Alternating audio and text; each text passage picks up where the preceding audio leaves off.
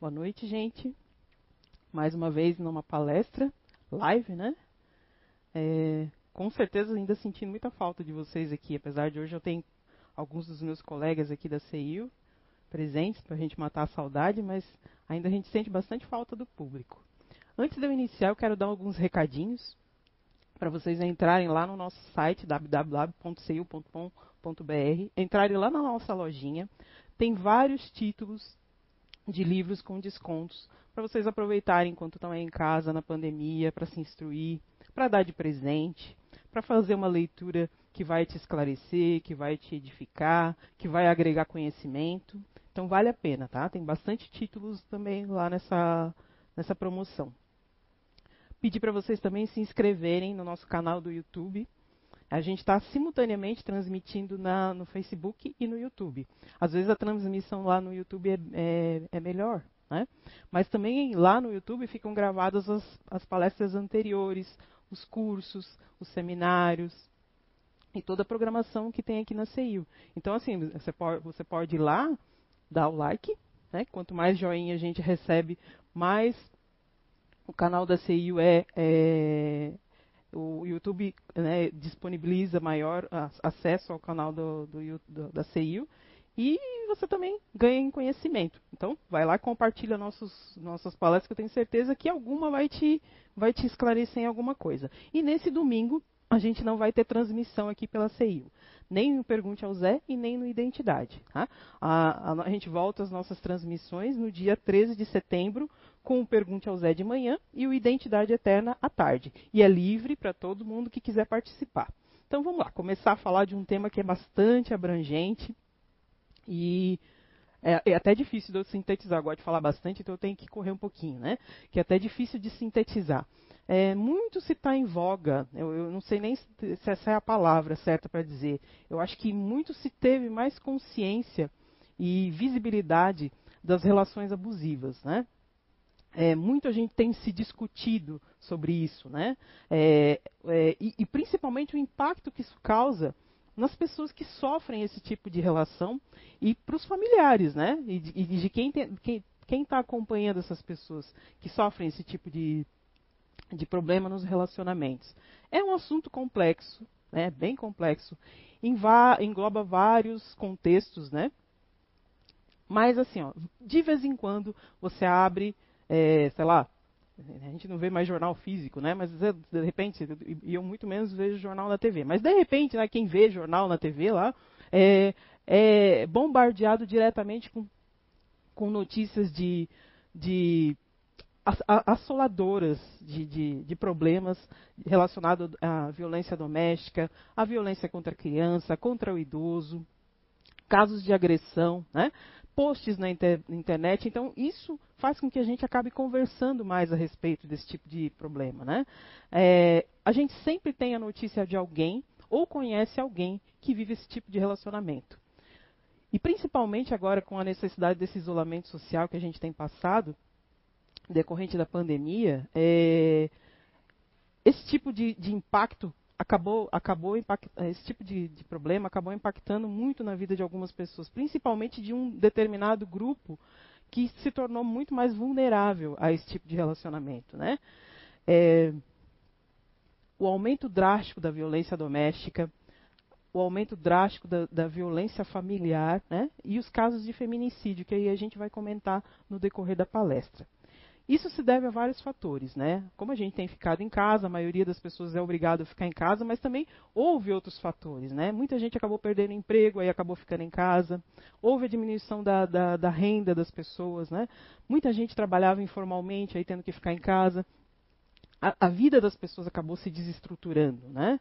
É, a suspensão de, das atividades do trabalho, principalmente das pessoas que, que são informais, acarretou eu, eu, imagino, né? Você trabalhava num dia para ter o teu sustento no outro. De repente você é impedido de fazer isso e não é por culpa sua, não é por culpa do governo, não é por culpa de ninguém. Né? É uma coisa que foge do nosso controle. Né?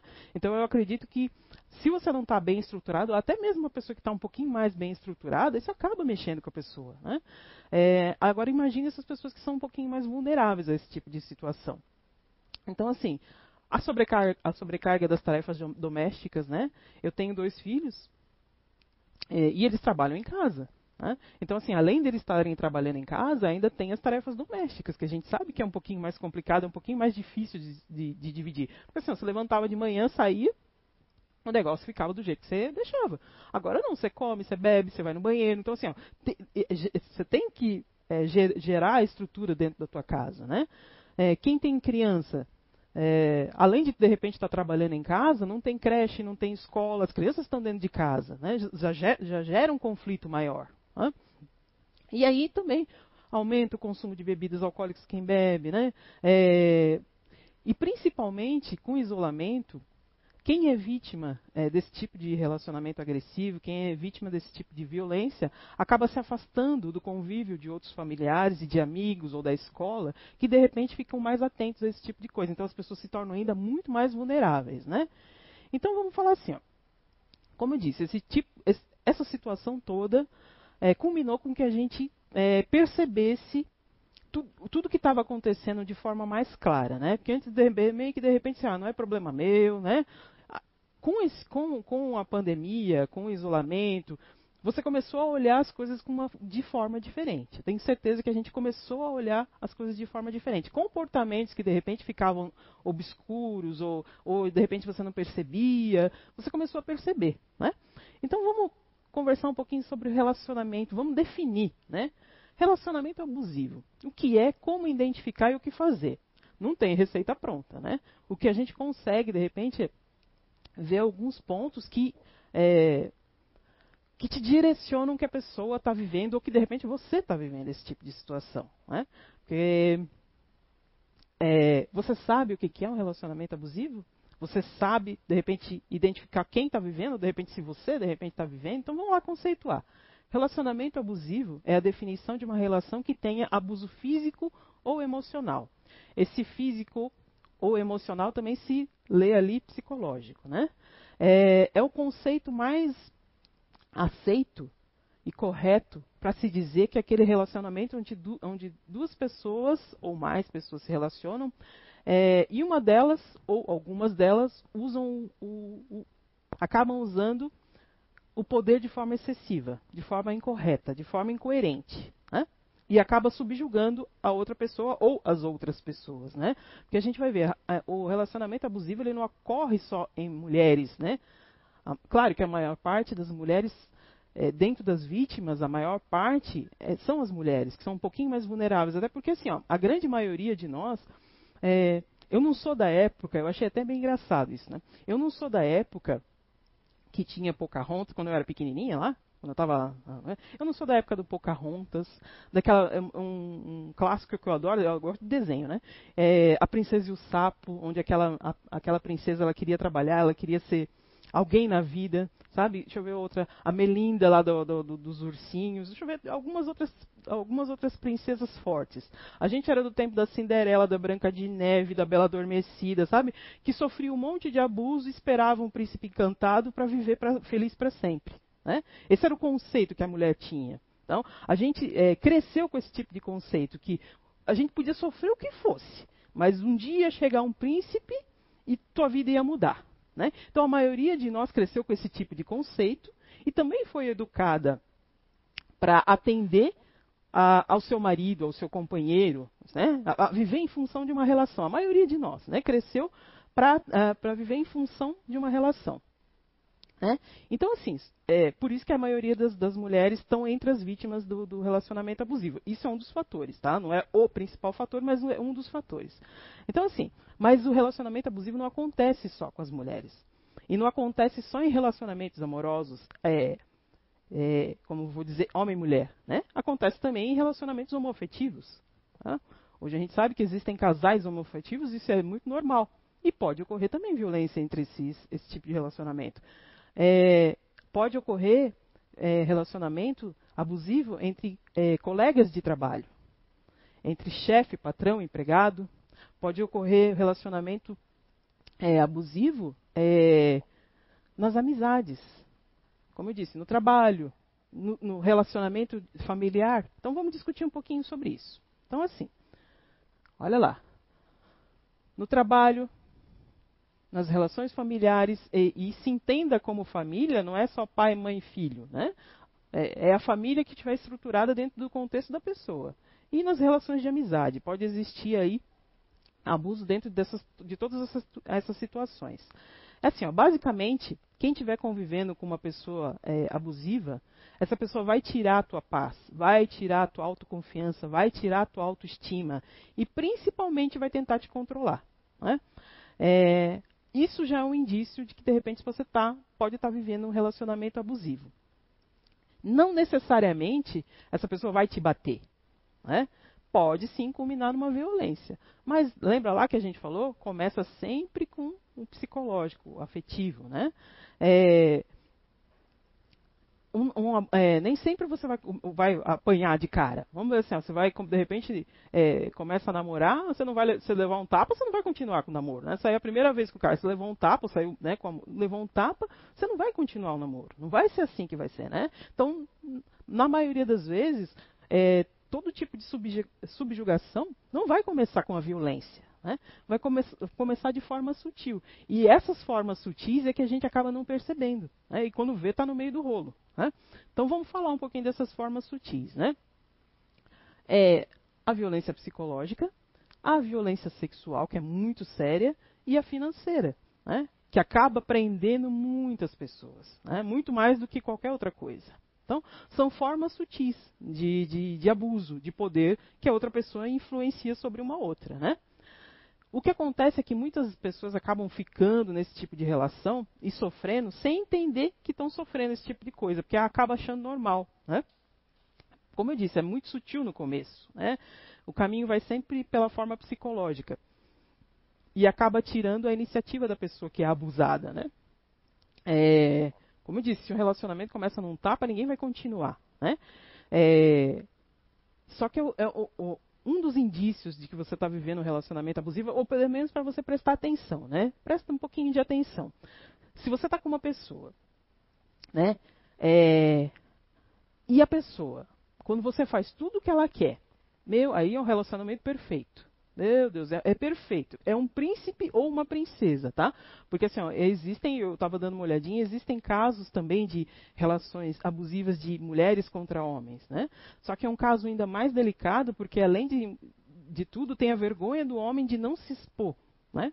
De, de, de não, não querer denunciar, porque é, ainda pelo perante pelo machismo, né? É, é, ainda são casos ainda mais são raros, né? não são comuns, mas existem sim casos de violência de mulheres contra homens, inclusive de atores famosos, né? Eu não quis trazer aqui para não ficar muito extenso, mas existem casos de atores famosos, né? Que sofriam violência doméstica dentro de casa, apanhavam e apanhavam feio dentro, das mulheres dentro de casa, né? Então assim, é, o abusador ele é radical nas reações dele. Se você faz tudo o que a pessoa quer, meu, aí você vive mil maravilhas. Né? Ele é um é, encantador, encantadora, né? Reage com carinho, com aprovação, de repente até te traz presente. Mas se por acaso você faz alguma coisa que ele acha que você não deve fazer, ou que ele não gosta, ele é implacável e fulminante. E aí o que, que acontece? Ele reage às vezes com indiferença, com frieza, com vingança, e ainda por cima bota a culpa em você. Fala que, ó, eu estou agindo assim por tua culpa, foi você que fez isso, sabe? Acaba sempre invertendo a situação.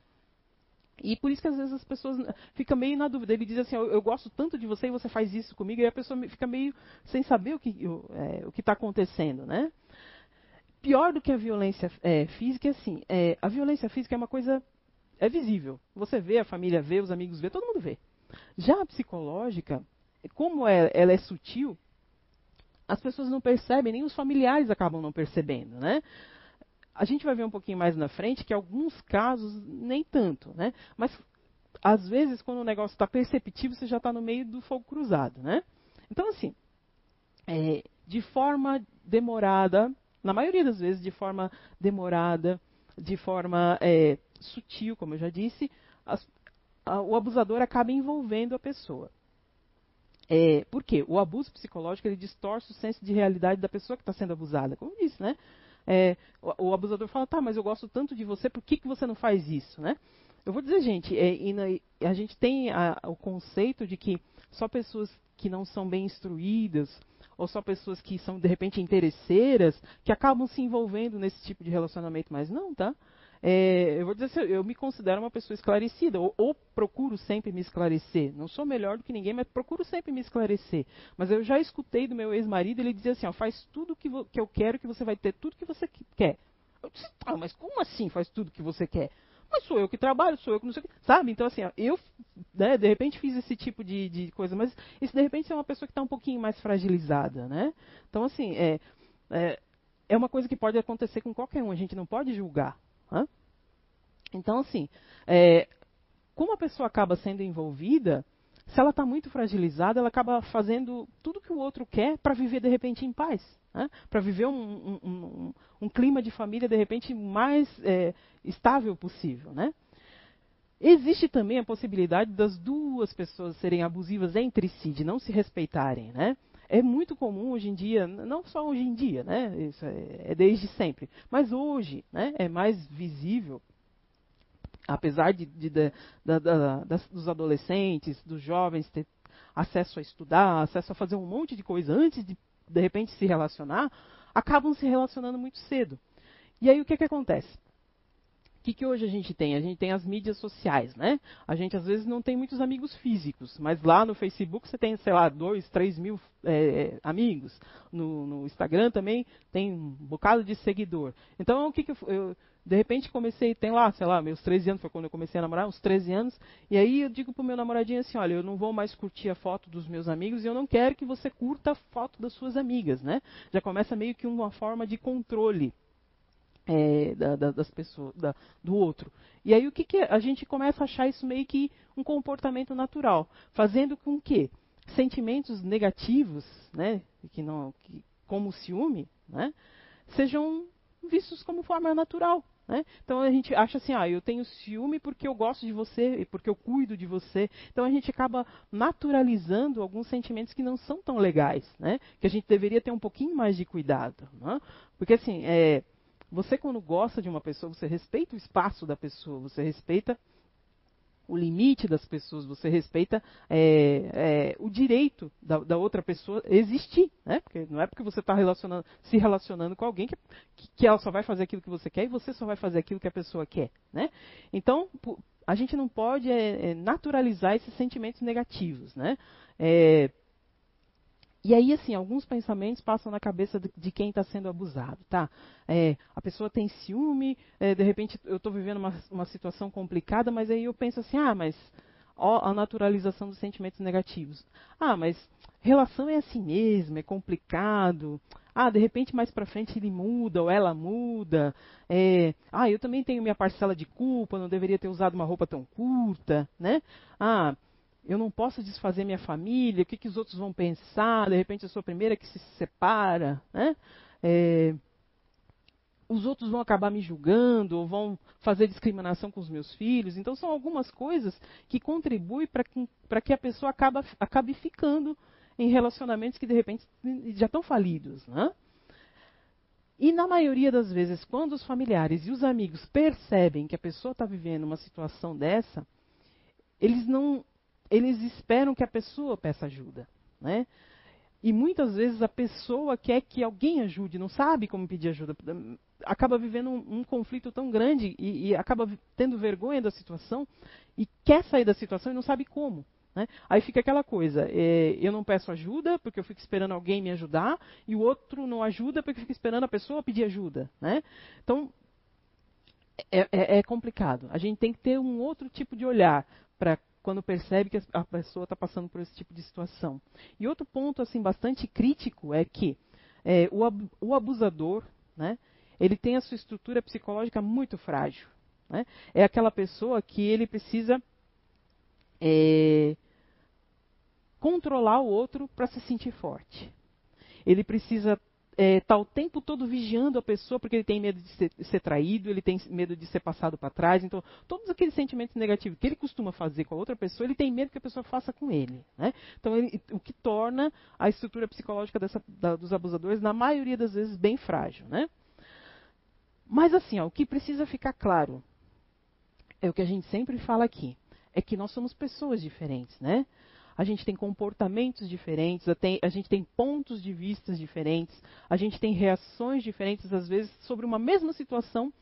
Eu posso ter uma, uma reação diferente do meu colega, da minha colega, do meu parceiro, eu posso ter uma, situação, uma reação completamente diferente. Né? É, um, às vezes, um parceiro, ou um companheiro, ou um colega, ele pode ter uma, é, um comportamento mais impositivo em relação a mim, ou é, e mais impositivo do que o meu comportamento. Né? É, mas sempre tem que ter o compromisso de respeito. Sempre tem que ter a preocupação com o bem-estar do outro. Né? Embora a gente seja diferente, tem que ter sempre um espaço para conversar e entrar num consenso. Quando isso não acontece, é um relacionamento abusivo. Né? Então a gente aqui na casa a gente estuda as personalidades diferentes das pessoas. Isso é claro, né? A gente não é igual. Né? É, mas alguns pontos a gente deve levar em consideração. Tá? Vamos lá olhar aqui. Ciúme possessivo, já diz ali, né? A maioria das pessoas acaba uh, neutralizando, naturalizando o sentimento de ciúme, né? Com a justificativa de amar demais. Aí o ciúme passa a ser normal, né? Só que o ciúme acaba sendo a justificativa para a pessoa acabar controlando a outra é, perante amigos, perante parentes, acaba demonstrando isso de forma ofensiva, agressiva e às vezes invadindo a privacidade da outra pessoa.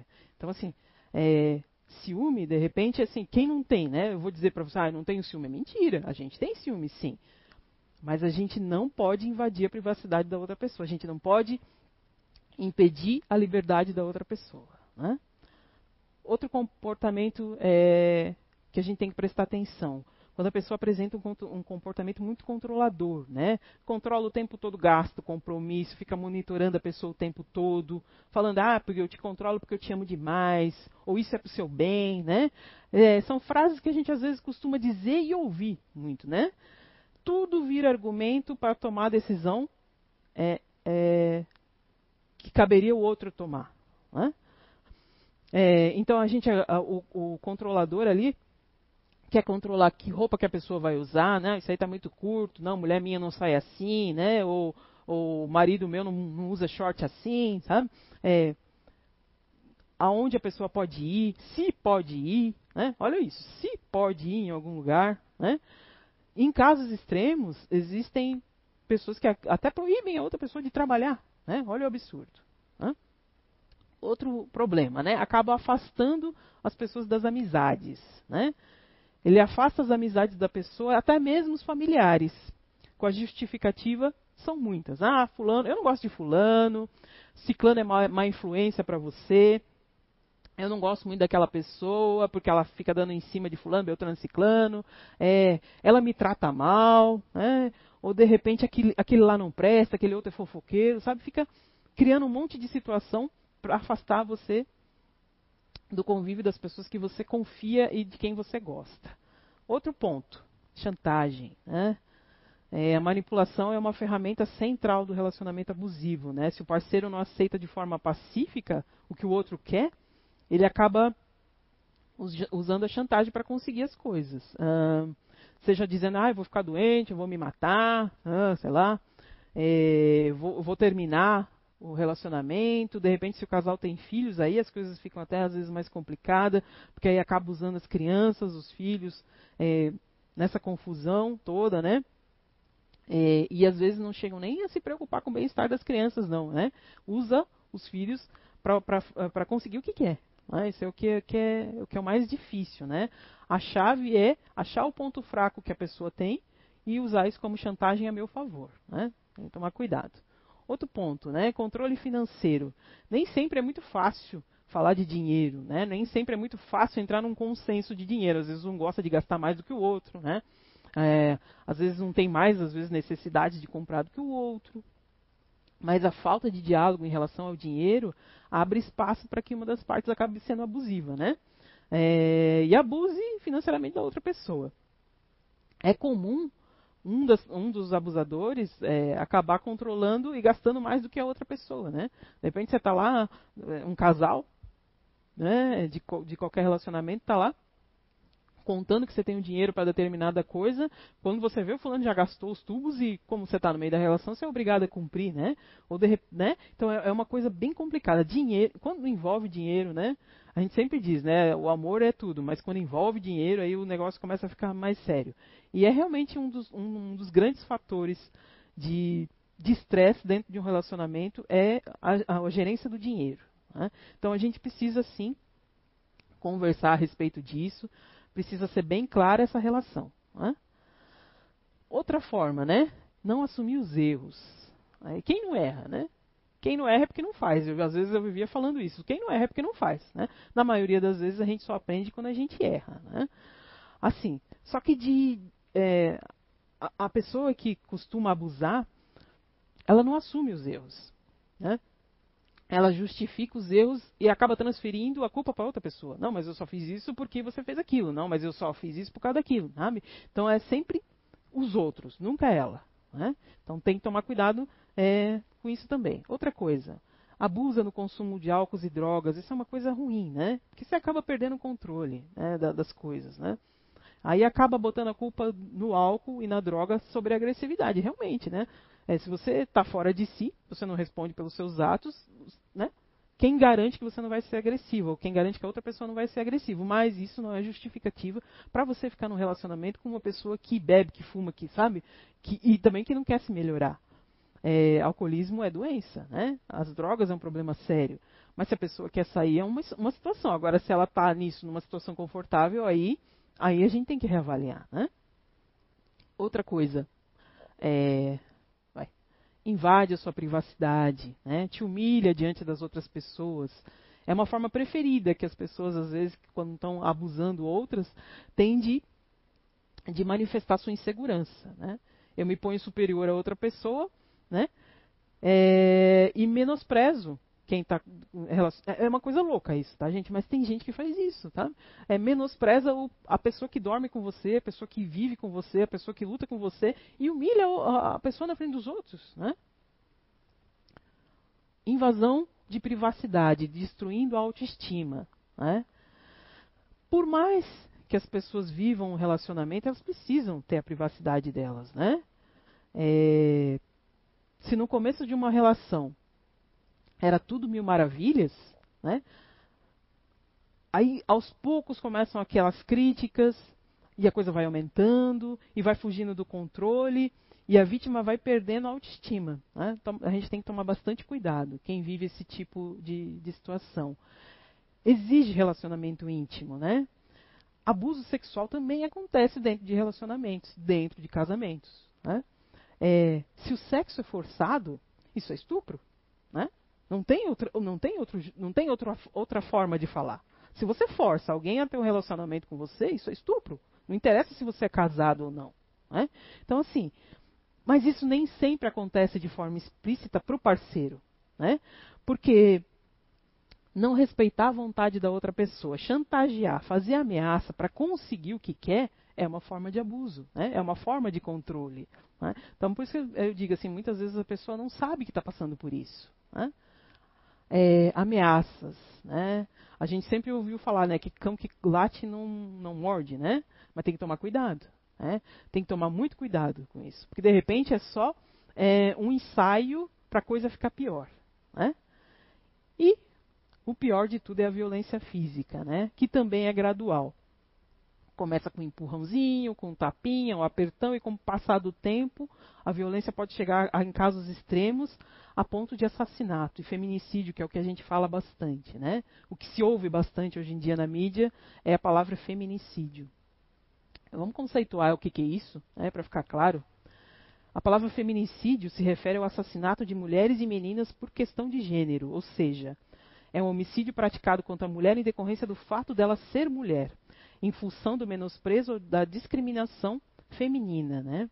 Aí você vai dizer, tá, mas isso aí pode ser machismo, né? Mas é, o caso, existe um caso é, diferente, machismo e misoginia, que é o que se fala muito hoje em dia, né? O que, que é? Machismo é quando o homem ou uma mulher, ou, né, se acredita que os homens são superiores. Isso nem sempre gera ódio e nem sempre é, gera violência. Nem sempre. No caso da misoginia, que é o que acaba culminando com o feminicídio, ele se trata de um ódio contra as mulheres, é algo profundo e, e é mascarado, tá, gente? Ele se manifesta de, é, de várias formas, né? Incluindo a violência física e psicológica, discriminação, discriminação sexual, difamação pelo gênero e a objetividade, é, quando trata as mulheres como forma de objeto, né? O que não indica que todo crime que é cometido contra a mulher é caso de feminicídio. Tá? É, feminicídio é quanto é exclusivamente eu tenho uma raiva, um ódio, né, e, da mulher, né? É, no caso de de repente um roubo seguido de morte, isso já não é um feminicídio, isso é um homicídio. Tá? É, mas assim, ó, os crimes de feminicídio normalmente eles são, olha só como a coisa é muito sutil, né? Eles são encobertos por costumes e tradições justificadas como práticas, olha só, práticas pedagógicas. Eu deixei aqui para ver, ah, foi a pesquisa que eu fiz. Exatamente estava escrito isso, né? É, justificado o assassinato de mulheres como é, forma de práticas pedagógicas, né? O apedrejamento porque ela foi adúltera, né? Em algumas culturas ainda existe isso, né? É, crimes relacionados ao dote, né? Olha isso, gente. Ainda no, no, século que a gente vive, ainda existe esse tipo de coisa. Mutilação genital das mulheres, né? É, crimes em defesa da honra, né? Assassinato de mulheres pelos seus maridos em defesa da honra, né? É, os estupros de guerra, né? Olha a coisificação que as mulheres desde, desde sempre sofreram. Ah, é, preconceito racial, é, o tráfico e a exploração sexual. Então, assim, a, a, as, as mulheres são, de certa maneira, mais vulneráveis a isso tudo. É por isso que a gente fala que é, os casos de abuso normalmente acometem mulheres por causa de toda essa estrutura ainda que o mundo vive em função da relação com as mulheres. Ainda é muito delicado. E a gente acaba empurrando isso para debaixo do tapete, né? Então, assim, ó, tá vendo como uma coisa pequena abre leque para uma coisa muito grande, né? Muito abrangente, né? Então, as, as mortes violentas em questão de gênero ainda são muito comuns, né? E muito aceitáveis. Olha só, o Brasil ocupa o quinto lugar em ranking de, mundial de feminicídio, né? Ele perde apenas para países como El Salvador, Colômbia, Guatemala e Rússia. Né? Aqui no Brasil se mata 48 vezes mais 48 mais vezes mais mulheres que no Reino Unido. Né? É, em 2016 eu vi ali que houve um levantamento que uma mulher era assassinada a cada duas horas no nosso país. Né? Então, enquanto a gente de repente está aqui conversando, algumas mulheres já foram assassinadas. Né? Do período colonial, olha só, do período colonial, gosto bastante de história, do período colonial até o século XIX vigorava o conjunto de leis que punia a, é, a execução da mulher adúltera. Né? Então era lícito o homem casado matar a esposa em flagrante. Né? Mas o que, que, acontecia? Na maioria das vezes, de repente, é, não vou dizer que eram todos os casos, mas ficava muito fácil a gente se livrar de uma esposa, né? É, era só acusar de adultério que é, eu era absolvido na justiça se por acaso eu matasse a minha mulher. Né? Até a metade do século XX, é, era comum os assassinatos, as, os, os, maridos que cometiam assassinato contra as mulheres, terem penas brandas. Né? É, e eles alegavam defesa da honra. É, eram, eram, crimes motivados por paixões, né, pela forte paixão, eu, eu, perdi a cabeça, era a justificativa que se dava. Né? É, a partir de 2000, 2015, o Código Penal mudou, né, e acabou tipificando o feminicídio como homicídio, acabou sendo reconhecido. A maioria dos crimes de, de feminicídio no Brasil, eles são cometidos por companheiros e ex-companheiros. Né? E na maioria das vezes, essas é, mulheres já vinham recebendo ameaças an anteriores. Né? De repente, até já tinham até procurado ajuda. Tá? É, e os agressores, eles acham que eles estão ainda, eles acham que eles estão na, na, na razão. Né? Então, assim, sociedade machi sociedades machistas ainda favorecem essas violências contra a mulher. Né? Eu, teve um caso que eu vi ali em 2013, que uma mulher ela foi assassinada pelo marido. não vou, não vou levantar nomes aqui, mas essa mulher, mas dá para pesquisá-la. Ela foi assassinada pelo marido eh, por motivação de ciúme. Né? É, ele, então ele matou a mulher, ele foi réu confesso, ele matou a mulher. Então ele foi preso né, pelo governo, ele foi preso pela justiça, foi liberado né, e passou ainda a receber um, é, um benefício é, da morte da mulher. Olha o absurdo, gente. Ele matou a mulher e ainda recebia pensão da mulher. Né? Então, assim, é, houve uma varredura na, na, na, justiça ali, em 2017. Houve um levantamento, eles fizeram um levantamento, isso é escandaloso, né? Houve um levantamento em 2017 que eles é, pegaram esses casos de, de que passa, acabaram passando pela justiça aí de, de maridos agressores que acabaram matando suas mulheres e estavam recebendo pensão, é, que a justiça acabou pedindo para eles devolverem. Então se estima que mais de 2 milhões de reais seriam devolvidos na época para para os cofres do governo. Então, olha quanto dinheiro ainda né, ainda estava na mão dessas pessoas violentas. Então, assim, o feminicídio então é só uma ponta do iceberg. Né? É... Se a gente for ver, eu vou botar aqui. Tem um tem um site. Esse violentômeno, se eu não me engano, ele é um aplicativo do celular. Você baixa lá na tua Play Store é, ele, chama, ele chama bem isso, violentômetro. Que aí ele coloca ali quais são as, é, os estágios de, de, de, de, violência que a pessoa está sofrendo, né? Então ele bota ali é, o que você tem que tomar cuidado, reaja, peça ajuda e o alerta que você está em perigo. E o Disque Denúncia, né? O Central de Atendimento à Mulher, que é o 180. Só que assim, ó, nem todas as cidades do Brasil têm esse, tem esse 180, né, que é o da, da, da para atendimento exclusivo da violência da mulher. Então, a, em estados que não tem, a mulher tem que procurar a delegacia normal, né, que é o 190. Então, assim, gente, é, tem esses aplicativos aí que vocês estão vendo na tela de vocês, são aplicativos que tem no celular, na Play Store do celular, tanto do Android como no iOS, né, que você baixa e você pode fazer a denúncia de, de, de assédio, né.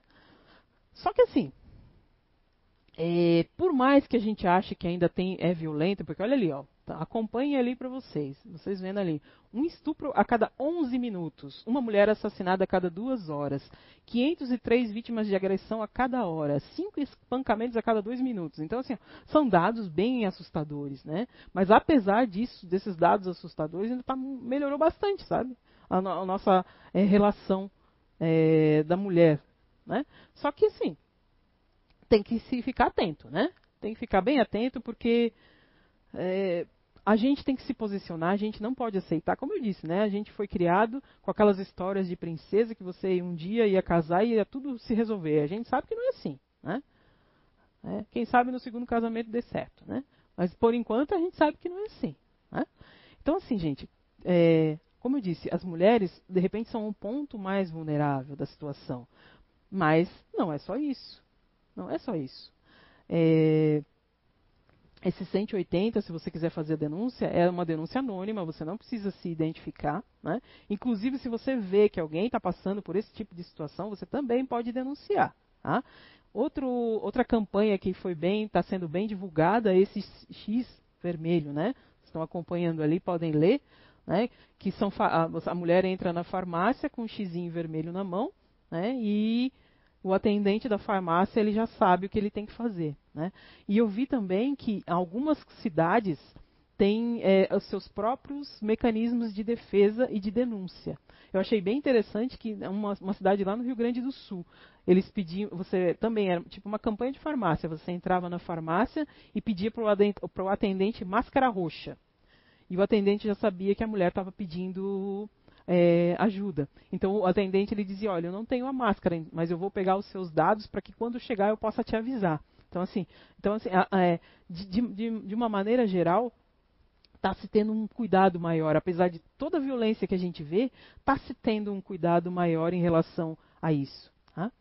Mas vamos passar também para outro assunto que é bem preocupante, que eu falei ali. Né? Não existe só relação abusiva em relacionamentos. Relação abusiva no trabalho e existe, né? Muito se fala de assédio moral. Né? Normalmente o relacionamento abusivo no trabalho é de subordinado, de, é, de, de superior para subordinado, né? O superior se usa da hierarquia para acabar humilhando, diminuindo ou contrariando o seu subordinado, né? Às vezes o problema não é nem em relação ao trabalho, né? São questões pessoais que aí a gente acaba resolvendo porque ele é inferior a mim, eu acabo resolvendo na minha situação hierárquica, né? Só que isso muitas vezes causa um problema muito grande para quem está passando por esse tipo de coisa, né? Porque a pessoa acaba sendo denegrida, acaba sendo difamada no seu ambiente de trabalho, né? é, fica, eles ficam o tempo todo questionando a capacidade da pessoa. Né? Aí bota lá metas que a pessoa de repente nunca vai conseguir, nunca vai conseguir atingir, né? É, palavrões, isso é, isso é, muito chato, né? E, e, é muito comum, né? Muito comum. É, eu botei ali, né? Normalmente o quadro do funcionário do mês ali é uma charge, né? Tipo incompetentes do mês, ou de repente assim, você tem, é claro, que você numa, numa situação de, de chefia, você está ali para cobrar. Né? Até, até, porque quando a gente está numa instituição de trabalho, ali é uma instituição financeira, né? não filantrópica, é financeira. Então você tem que dar algum tipo de resultado. Mas eu fico pensando assim, aquela relação abusiva de todo mundo, um sentado atrás do outro, e o chefe sentado lá atrás, olhando o tempo todo o que você está fazendo, controlando o tempo todo o que você está fazendo, não cabe mais isso, né? Tem que ser uma relação de parceria, tem que ser uma cumplicidade, né?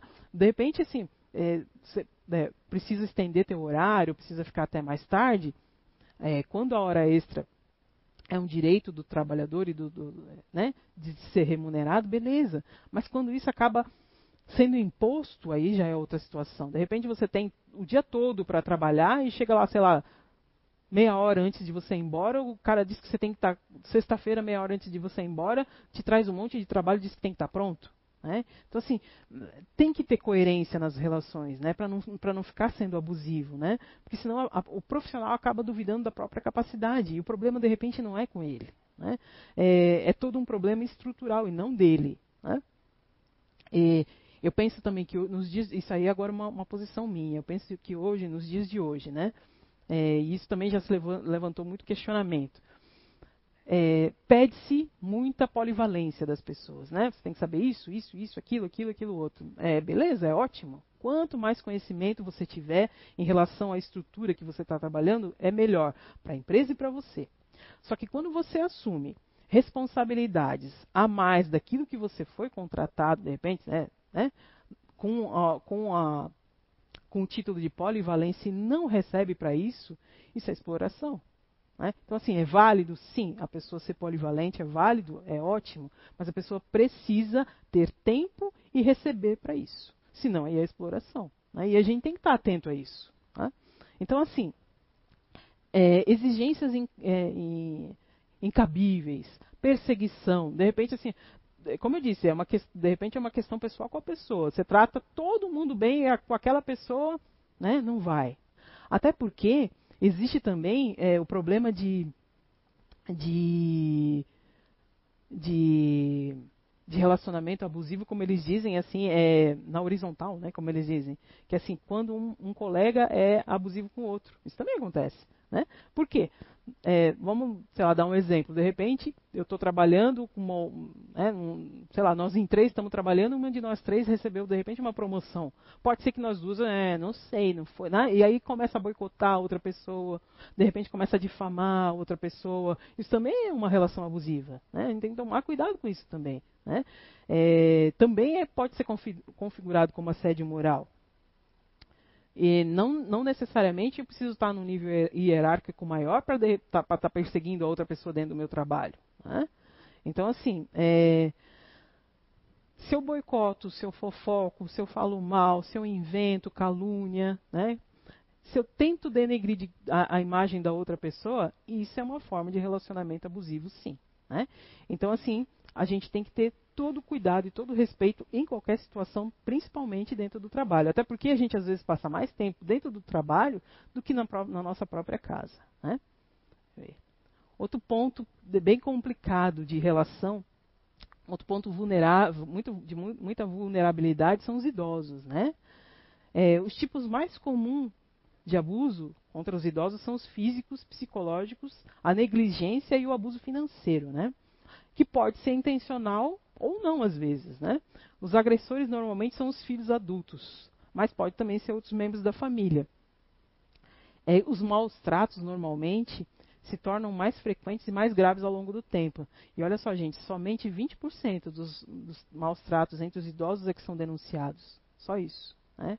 Porque, na maioria das vezes, um pai, uma mãe, não quer denunciar um filho que está tá abusando. Né? Ele, ele se sente constrangido em fazer isso. Né? Então, abuso físico é quando a gente é, quando a pessoa se usa de, da, da, da, força física para abusar de um idoso, de um abuso psicológico é, para causar estresse, é, angústia no, no, no, no, idoso, a negligência, gente.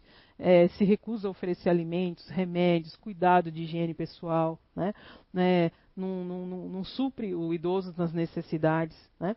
E o abandono afetivo também, isso é muito ruim, né? Quantos idosos aí nessa pandemia estão aí, né? Porque não podem sair pela, pela idade, às vezes estão lá abandonadinhos pela família.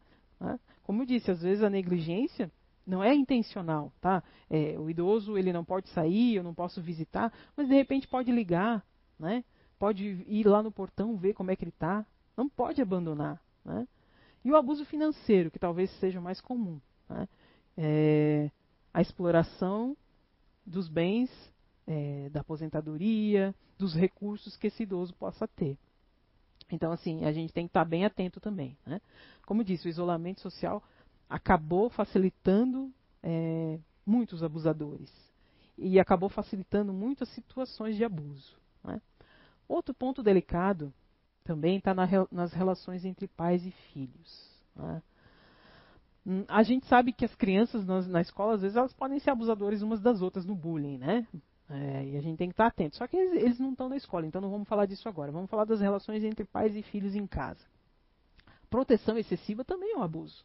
Você não deixar a criança decidir, de, de repente, a roupa que ela vai usar, não, não deixar decidir coisas básicas de, de, que a criança tem que criar independência em fazer. Né?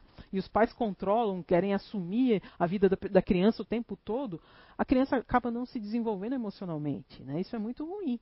Né? Quem protege demais quer controlar o tempo todo e decidir tudo pelos filhos. Isso é ruim, né? É, acaba impedindo realmente que a criança se desenvolva. E, e, outra coisa, a criança ela tem que passar por situações de, de como é que eu vou dizer, de frustração, mas não de, de frustração é, no termo ruim, mas nem não pode ser tudo sim para a criança. Ela tem que entender que ela vai ouvir não, né? Ela tem que entender que ela tem limite. Ela tem que entender que nem tudo é possível, nem tudo é permissivo. Se você é muito permissivo, é, é ruim também. Né?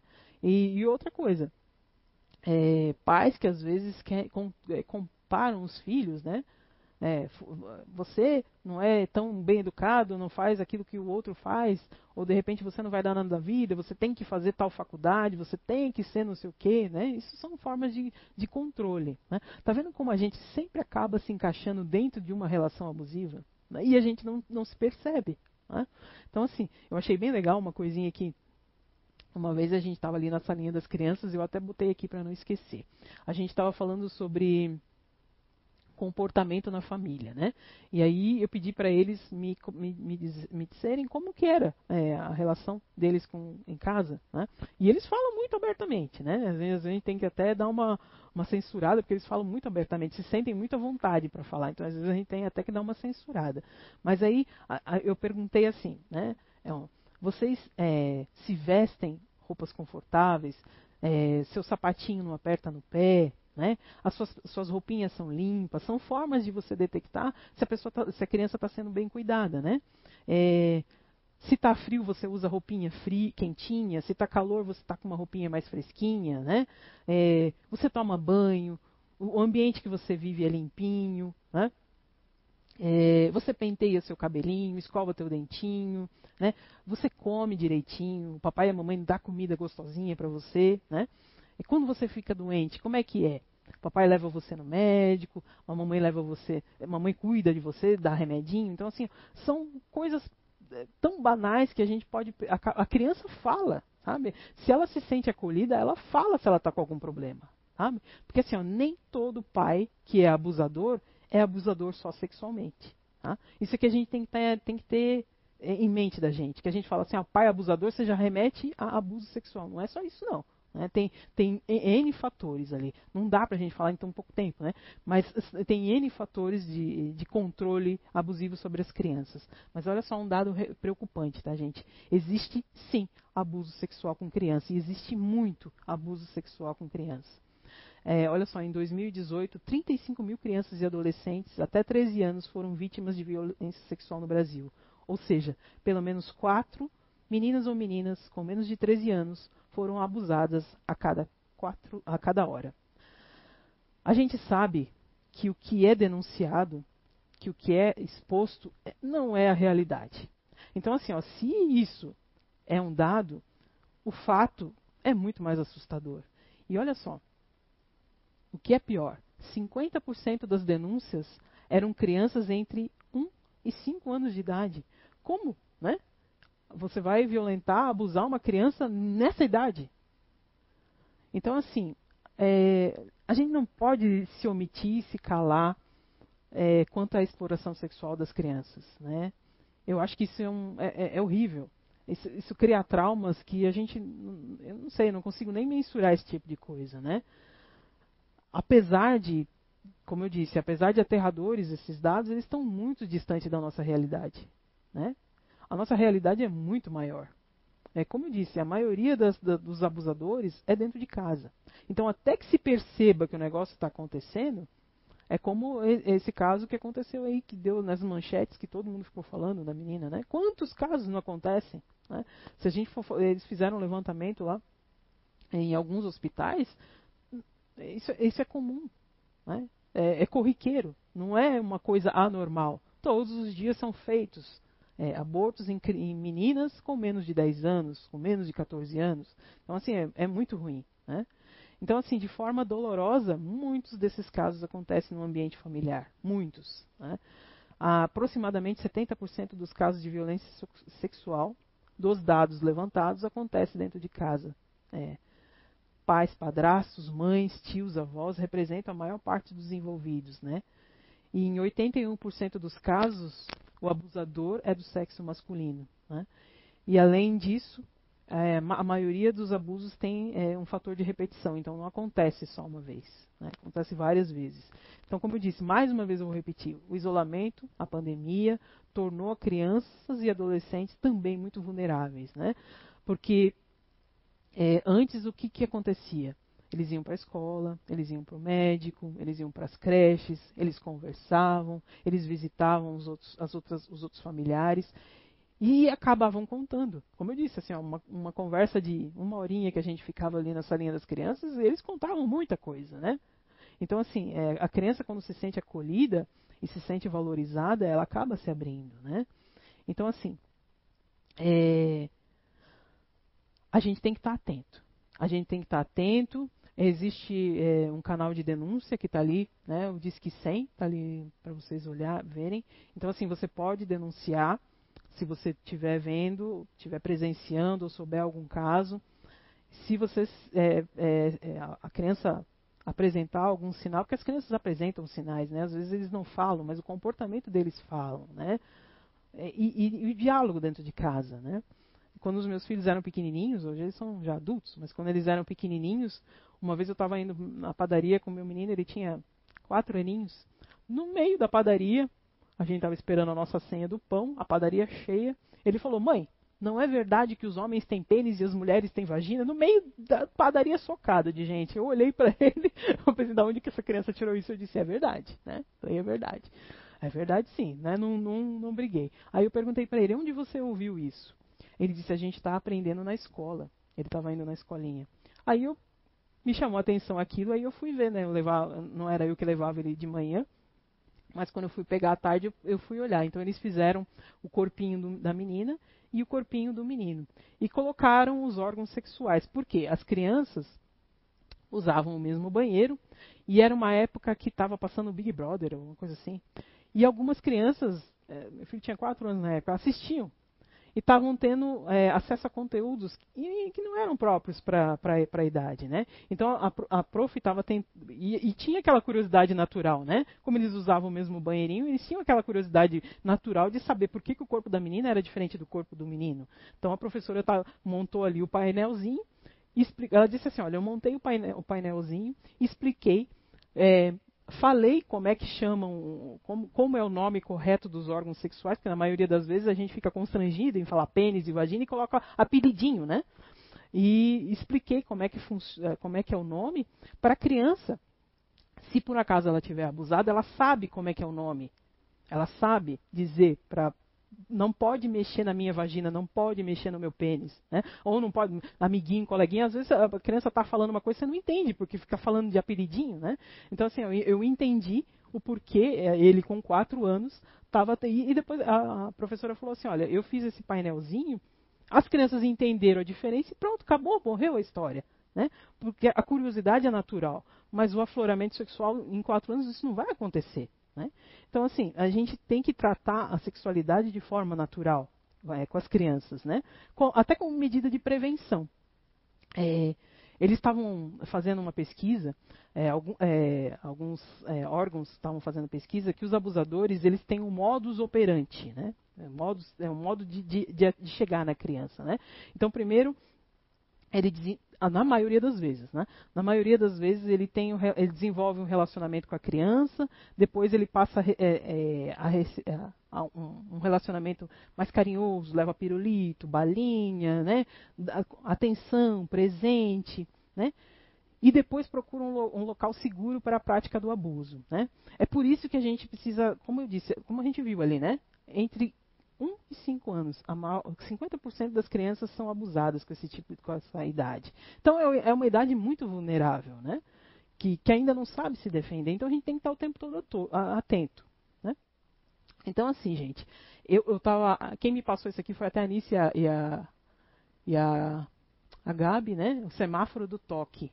Né? Isso, isso, é bem legal para as crianças terem. Eu vou depois a gente vai imprimir e deixar ali na salinha das crianças. Que são pontos que a criança tem que saber que não é todo mundo que pode mexer.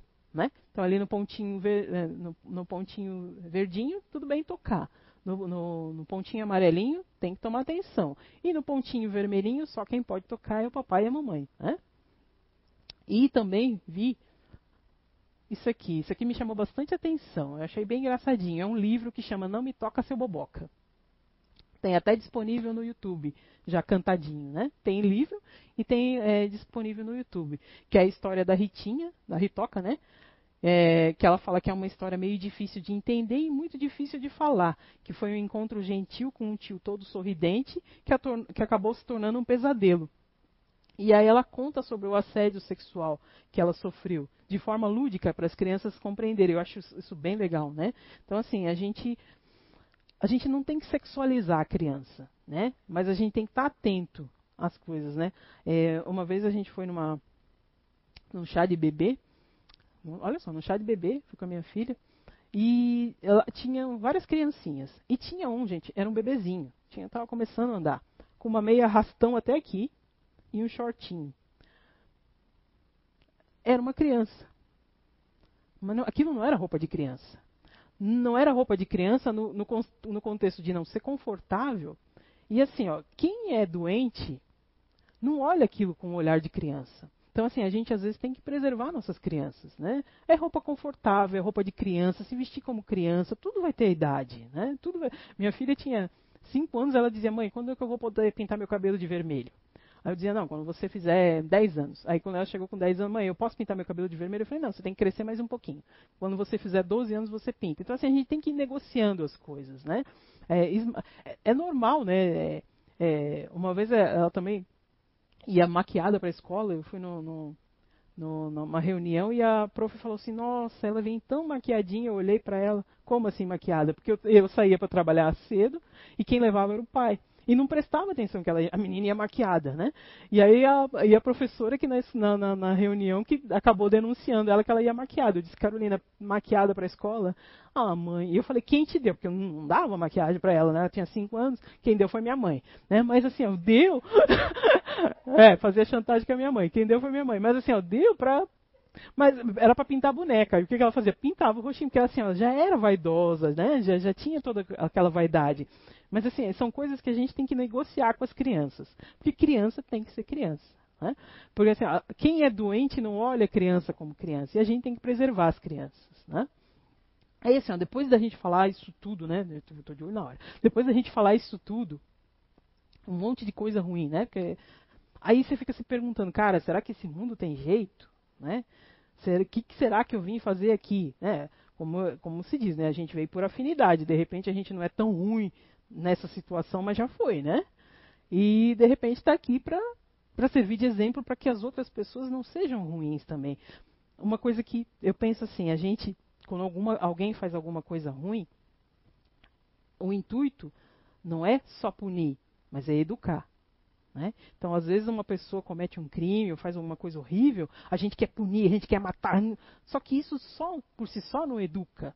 A pessoa vai fazer de novo. Né? Então, a gente, como humanidade, a gente ainda tem que evoluir muito né? nesse nosso sentimento de vingança, porque é, esse negócio de punir, jogar no fundo da cadeia, de matar, não sei o quê, no fundo é um sentimento ainda muito humano, humano ainda fora de controle nosso. Né? Porque o correto seria é, é, ajudar a pessoa a não fazer mais isso, é, é, é, ter meios da pessoa entender que isso não é o correto.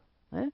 Quando um filho nosso faz alguma coisa errada, você não vai matar, você vai educar. Né? Eu fico pensando mais ou menos quanta né, coisa ruim que a gente faz ainda, que Deus podia simplesmente acabar com tudo e não. Dá, dá, né? Vai lá de novo, meu filho, vai lá nascer de novo, né? E a gente ainda fica achando ruim. Mas aí vamos recorrer lá à pergunta dos espíritos, para a gente encerrar a nossa conversa. Olha só.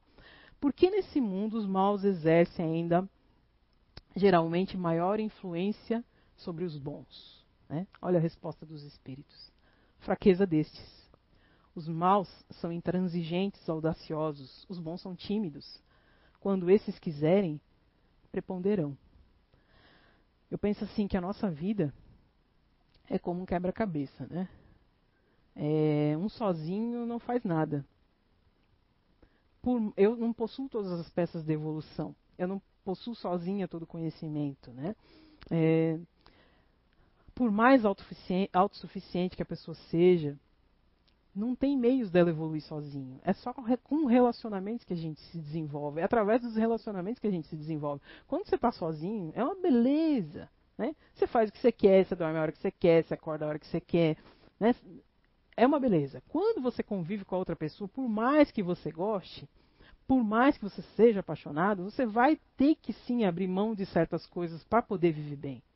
Né? E não é abrir mão de certas coisas, é fazer concessões para que o relacionamento seja saudável. Né? A gente tem que tirar esse conceito de abrir mão, não. É fazer concessão para que os relacionamentos sejam saudáveis. Mas essas concessões não podem me agredir nem agredir o outro. Né? Então, assim, é, é, são nos relacionamentos que a gente vai se desenvolver, não adianta. Né? Por mais que você queira ficar sozinho, ache que sozinho está bom, você pode não conviver é, de, for, de forma é, como um casal, mas você vai ter um relacionamento de amizade, você vai ter um relacionamento de trabalho, você vai ter filhos, e algum relacionamento você vai ter. Então você vai sim é, ter que fazer concessão para que, que, o negócio funcione. No início da, da pandemia, o que, que houve? Houve uma comoção geral, né? A gente abriu o olhar para o outro, né? A gente começou a enxergar as dificuldades que a gente às vezes não enxergava. Mas agora, cinco meses depois, será como é que tá, né? É, então, assim, a gente mesmo se protegendo, a gente mesmo tomando todos os cuidados, a gente pode sim olhar para o outro. A gente pode sim, na medida do possível, atender é, a outra pessoa. Seja com comida, seja com um telefonema, seja perguntando se está bem, seja perguntando, olha, se precisar de alguma coisa, eu estou aqui. Né? Então a gente tem que ter esse tipo de relacionamento, sabe por quê? Porque às vezes eu fico pensando, cinco meses depois, de repente, aqu aquela pessoa que era egoísta ficou mais egoísta ainda ficou mais individualista ainda, né? fechada no seu mundo, esperando a vacina chegar para tudo voltar a ser como era antes. Não vai voltar a ser como era antes. Né? Então, assim, é, o que a gente, o que precisa ficar claro para a gente, por estar tá passando por essa situação toda, é o quanto você se melhorou como pessoa, mesmo passando por toda essa dificuldade que o mundo ainda é, né? E se você faz parte do mundo, é porque você ainda tem afinidade com esse mundo aqui. Então, ainda ou você veio para se melhorar como pessoa ou para ajudar alguém a melhorar. Ou para aprender, né? Porque tem, tem pessoas aí que são nossos professores de alguma coisa, né? Sempre tem aquele professor de paciência, de tolerância, né? Eu sempre achei que eu era paciente até que eu casei, até que eu tive filhos. Então, assim, é, a gente sempre tem alguma coisa para aprender mais. Né? E ser humilde, né? Ser humilde. Ninguém é autossuficiente nesse mundo. Eu vou encerrar não só é, com uma com a oração que a gente faz, né? Eu vou encerrar pedindo, o Dudu vai passar ali. É, a gente tem um canal, a gente, vocês sabem, né? A gente, a casa tem bastante psicografia. Foi um pedido da Anice é, para que eu e o Dudu a gente começasse a narrar essas psicografias e deixar disponível para quem quiser escutar. Então eu faço a narração e o Dudu faz a edição, colocando o, o, fundinho musical. Então são várias psicografias. Se você entrar lá no, no, no, podcast da CIU, ou se entrar lá no Spotify, você pode ver que tem, acho que a gente já, acho que já está na décima primeira, acho que, né, do, psicografia já com narração. Então vou encerrar com esse canal para vocês ficarem sabendo, que às vezes de repente vocês não estão sabendo, para vocês ficarem sabendo que existe sim. São psicografias que a gente recebeu aqui na casa. Eu tenho várias que é para eu ler, às vezes eu fico até meio rouco, então, né? Então são, são psicografias às vezes é, a gente não vai ler as psicografias pessoais, a gente vai ler as psicografias genéricas, então tem muito, muito material muito legal para incentivar a gente a ser melhor. Então, eu me despeço e deixo vocês ouvindo uma dessas psicografias. Né? Até a próxima semana ou até a próxima oportunidade.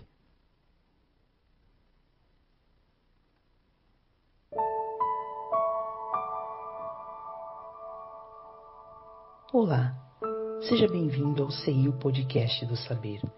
Nosso objetivo é o de compartilhar conteúdos que nos inspirem, nos elevem, nos confortem e nos instruam. No momento em que a humanidade atravessa um período de muitas incertezas, vidas e rotinas sofreram transformações. O amanhã não vai mais ser como ontem, e todos nós fomos de alguma maneira afetados. A vulnerabilidade das nossas escolhas ainda nos levam por caminhos árduos, mas conscientes ou não, nenhum ser humano fica desamparado da benevolência divina. Trazendo agora uma mensagem psicografada, compartilhamos com vocês o chamado da espiritualidade sobre a necessidade de estarmos atentos aos reais valores que irão acompanhar nosso espírito imortal pelos caminhos da evolução.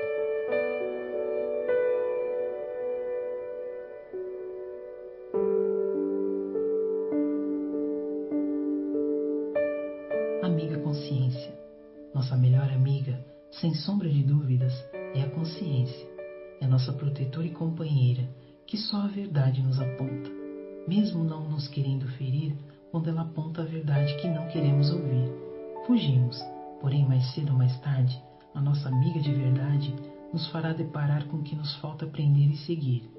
Às vezes, não queremos partir do ponto de escuridão que inflama com dor a nossa própria condição, e conselheira só quer que aprendamos o que é certo, e quando nos magoamos, nos ensina o perdão. Quando ferimos ou agimos de má fé, nos pede que reflitamos se o que fizemos é certo com nosso irmão. Aí nos chateamos e insistimos em ser o dono da razão. Ela novamente nos mostra que nossa mãe é a verdade e nosso pai o amor. Que quando os encontramos, aprendemos a caridade que tanto pregou e nos ensinou a exemplificação de Jesus. Obrigado a nossa melhor amiga de luz, que és tu, consciência, nos amparando, aconselhando, nos advertindo e nos levando ao nosso amigo que te inspirou a nos acompanhar um dia, nos tornando sãos. Meimei. Essa psicografia faz parte do livro Ensinamentos de Outra Dimensão 2, psicografado pelo médium Zé Araújo, ditado por espíritos diversos.